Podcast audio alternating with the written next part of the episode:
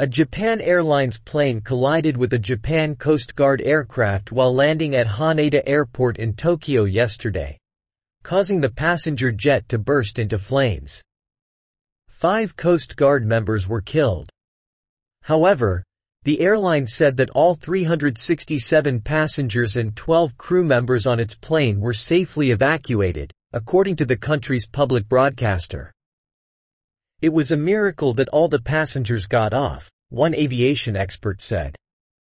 Western Japan was hit by an earthquake that set off evacuation orders in several prefectures, trapped people under collapsed buildings and disrupted electricity for tens of thousands in Ishikawa Prefecture.